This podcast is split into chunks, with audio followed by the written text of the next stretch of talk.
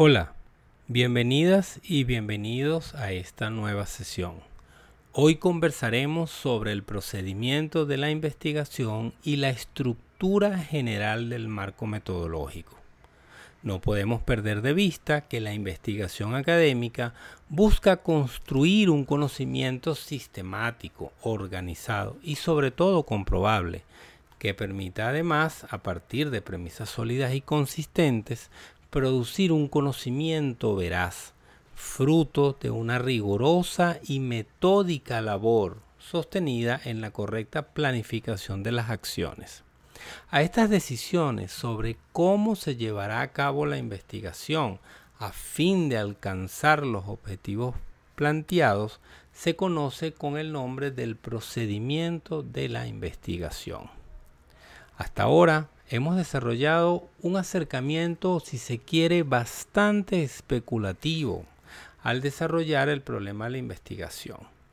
Para desarrollar tanto la pregunta de investigación como los objetivos, hemos, por ejemplo, leído una novela que nos ha gustado, la cual ha presentado ciertos elementos que nos llaman la atención, hemos visto una película o hemos escuchado una canción y estos elementos, digamos, nos motivan a exponer ciertas suposiciones con las cuales esperamos fundamentar la pregunta de investigación.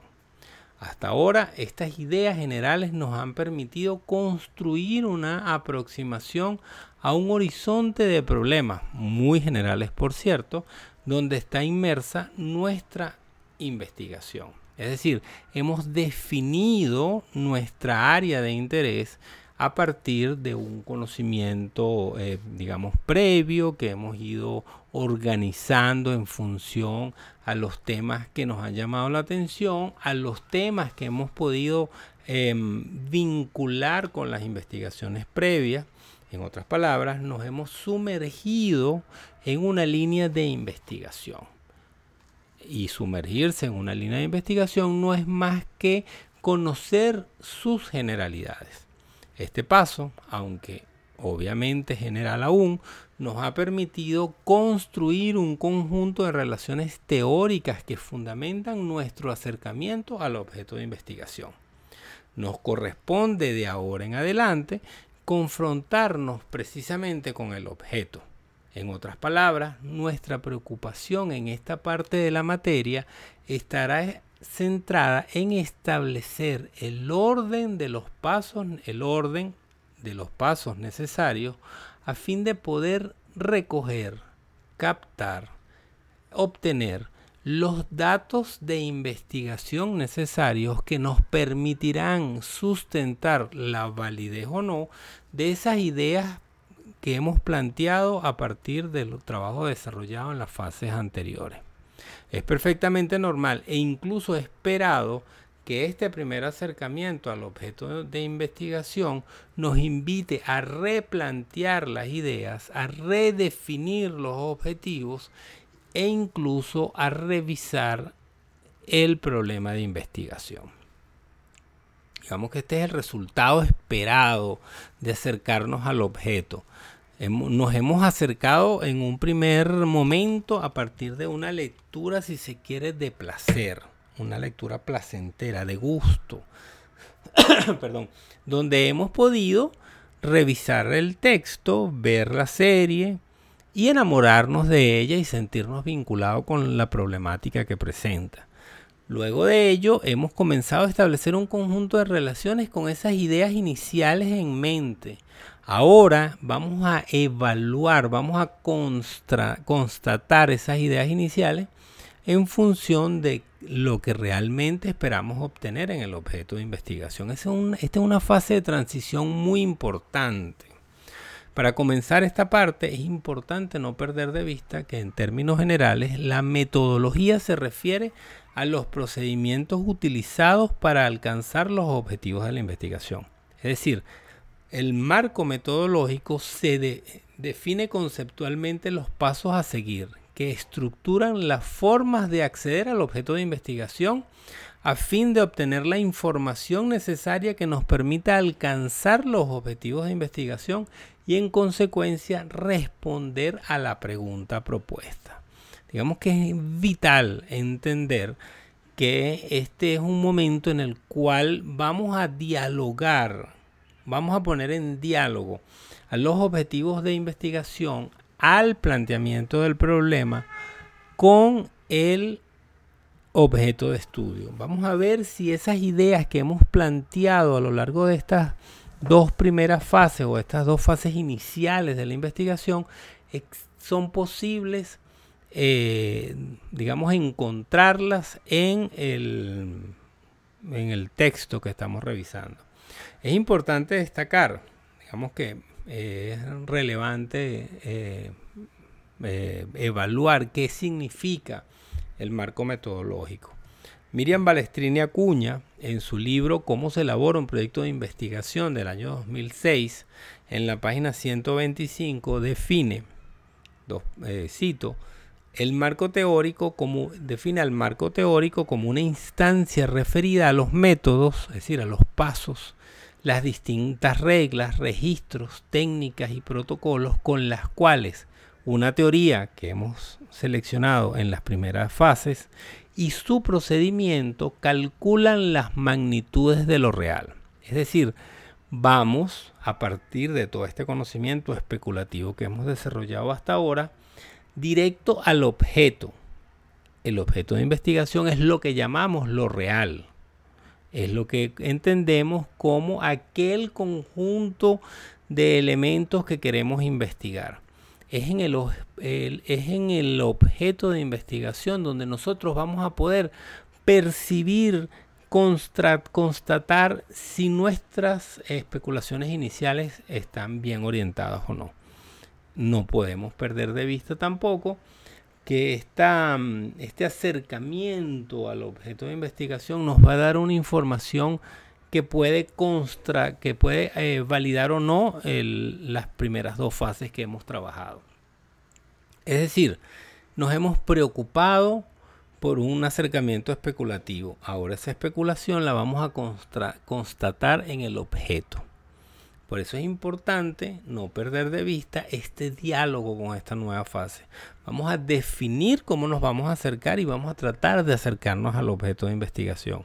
Por eso es importante em, destacar el ejercicio de evaluación que tenemos, eh, que se está proponiendo en la mm, plataforma, que es una evaluación que se entregará, perdón, el martes 11, eh, el martes 11 de abril.